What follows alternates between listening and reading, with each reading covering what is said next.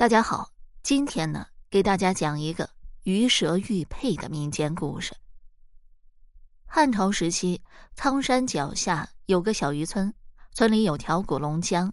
这条江很奇特，表面风平浪静，江底却常常暗潮汹涌。传说那江下有龙宫。这天，村里的一位老翁荡舟在古龙江上。这位老翁名唤水生。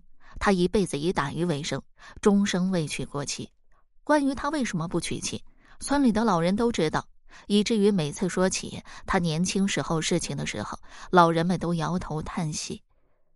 现在水生转眼就六十岁了，漂泊一生依然是孑然一身。好在他的身体健康，虽然六十岁，却依然很能干，甚至村里的很多小伙子都比不上他。大家都说水生这样的身体。活到一百岁都不成问题，而水生对于他目前的生活状态也没觉得有什么不好，尤其是现在到了不惑的年龄，他看待每一件事都多了一份淡然。只是偶尔，他还是会想起他年轻时候的那段感情，每一次想到这事，就会忍不住落泪。今天的水生大概又想他了，他看着江水发呆，老泪纵横。也就在他哭得难以抑制的时候，透过朦胧的泪水，水生看到江面上似乎有什么东西在扑腾着。擦干泪水以后，才看清有一条大鱼正在吞噬一条小蛇。水生活了大半辈子，这还是第一次见到有鱼吃蛇的，这让他感到非常的吃惊。他站在小船上观看了一会儿，眼看着小蛇就要被大鱼生吞了。也不知道在那一瞬间，水生想到了什么，拿起手中捕鱼的叉子，对着大鱼的肚子就扎了过去，成功的救下了小蛇。真是一出鱼蛇相斗、渔翁得利的好戏。这水生将鱼刺死以后，将它从水中捞起来，放到竹筐，然后就回家了。毕竟这鱼呀，已经够他吃好几顿的了。只是在他回家的路上。水生总觉得身后有什么东西跟着他一样，他就停下来查看。这一看，竟看到了草丛处有一条小白蛇。细看之下，那条小白蛇就是刚刚他从鱼口中救下的。水生觉得有趣，就看着躲在草丛处露出尾巴的小白蛇说道：“我看见你了，你快出来吧。”不成想，那小白蛇似乎能听懂水生的话。在水生落音之后，就真的从草丛中溜了出来。他来到水生面前，吐着信子，仰头看着水生，那样子似乎有话想说一样。哼，你居然能听得懂人话！水生惊奇不已，于是再问：“你是为我刚刚救了你的事来感谢我吗？”小白蛇听完这话，垂了几下头，然后绕着水生溜了一圈。哈哈。想不到你这小蛇还挺有灵性的嘛！我接受你的感谢了，不过你现在该回去了。这里路上人多，不要刚逃离鱼口又被人捉去了。这水生跟小白蛇说道，但是那小白蛇似乎没有打算离去的意思。水生走几步，他就跟在他身后走几步。最后水生无奈，又担心他被人捉了去，就只好把竹筐放下，让小白蛇溜进竹筐。带着他一同带回了家。回到家中，这水生找了一个空的菜坛子，将小白蛇放进里面。他自己则去厨房，将那大鱼做了鱼汤，当做晚餐。不到半个小时，水生就煮好了鲜美的一锅鱼汤。正当他打算享用的时候，发现那小白蛇不知道什么时候从坛子里爬出来了，还直接爬到了桌子上，用一副看起来很可怜的样子看着水生。小白蛇这个样子逗笑了水生，水生就看着他说道：“哈，你也想吃吗？”小白蛇在桌上溜了一圈，然后到了水生的手边蹭了蹭他的筷子。见到小白蛇这个举动，水生愣住了。过了一会儿，他伸手去点了点头，说道：“你这小白蛇可真是机灵。”说完之后，就夹了一块鱼肉放到了他面前。而小蛇竟然对着水生点了点头，似乎在跟他表示感谢，之后才开始低下头吃那鱼肉。水生看着他，心里竟莫名温暖起来。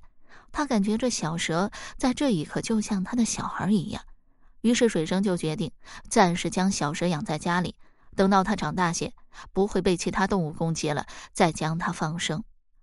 有了小白蛇的日子，水生每次出去打鱼都会多打几条才回家，因为小白蛇的食量很大，而这小白蛇也特别通人性。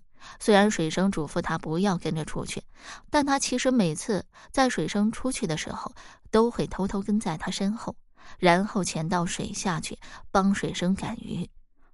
过了几年，小白蛇长得有那一个菜坛子口那样大了，他再也住不进那坛子里，水生就让他住在厨房的角落处，但总归还是害怕被人发现的。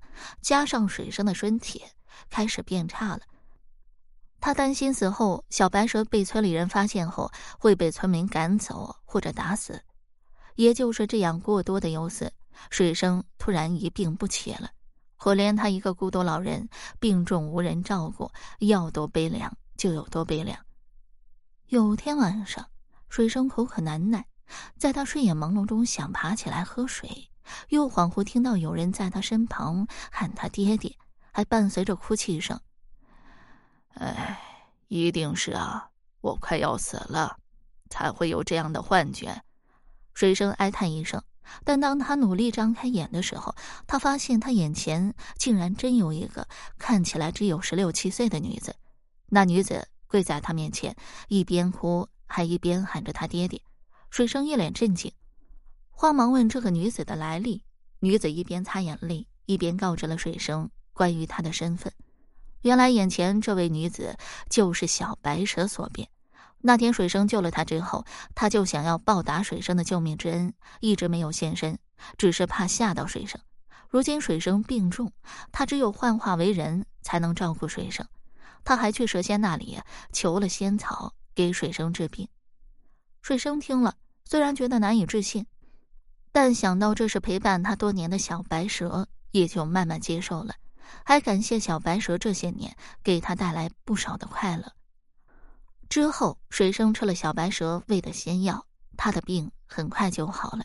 只是水生病好以后，却跟变了个人似的。他依然每天出去打鱼，但却总坐在船上望着江水发呆，一副心事重重的样子。而小白蛇呢，也注意到水生的这个变化。有天，水生出去打鱼的时候，他就偷偷跟在身后观察水生。后面好奇水生为什么总是看着江水发呆，于是就忍不住问水生这个问题。经小白蛇这么一问，水生便想起他年轻时候的事。那年他才十八岁，爱上村里一位美丽的姑娘。这个姑娘名叫凌霜，年方十六岁，她有一副好嗓子。经常在江边洗衣服的时候对着江水唱歌，而水生天天在江边打鱼，总是被他的歌声迷得忘了收网。时间久了，水生和凌霜就互生情愫，到了非对方不嫁不娶的程度。之后，他就托媒人去凌霜家里提亲，没想到却遭到凌霜父亲的拒绝，还轻蔑地说水生是痴人说梦，要想娶凌霜就拿出黄金百两。否则休想娶到凌霜。媒人回去以后，把凌霜父亲的话告知了水生。水生听后发誓一定要挣到百两黄金，然后将凌霜风风光光的娶回家。和凌霜私下约定终身以后，水生就撂了油条子，准备去别处寻找能够快速挣到钱的活。出门之前，他还去找人算了一卦，算卦的人告诉他往南边走。南边走会有幸运之神眷顾他。水生依照先生说的，一直往南边走。他本就吃苦耐劳，所以往南边走的时候，他只要看到有活干、有钱挣，就算再苦再累都不怕。就这样，他很快挣到了一笔钱。又一日，他经过一座山屋，天空突然乌云密布，眼看着马上就要下雨了。水生看见路边一位老人收麦子。就赶过去帮老人一起把麦子运回了家。老人对于水生的帮助很是感激，就送了他一束麦穗。而那天雨一直没有停，水生只好在老人家里留宿。等到了隔天醒来的时候，水生发现自己竟躺在破庙之中。他以为自己做了一个梦，但马上又想起老人昨天给他送了一大把麦穗，就赶紧从稻草堆底下翻出来看。没想到看到麦穗以后，他惊呆了，这把麦穗居然变成了金灿灿的金麦穗。水生知道这是有神仙相助他，感激的跪在地上磕了几下头，便拿着麦穗换了钱，匆匆忙忙的赶回家乡。好了，这个民间故事就先讲到这儿。如果你对其他民间故事感兴趣的话，点个关注，来个赞，我接下来还会为你讲更多、更加精彩的民间故事。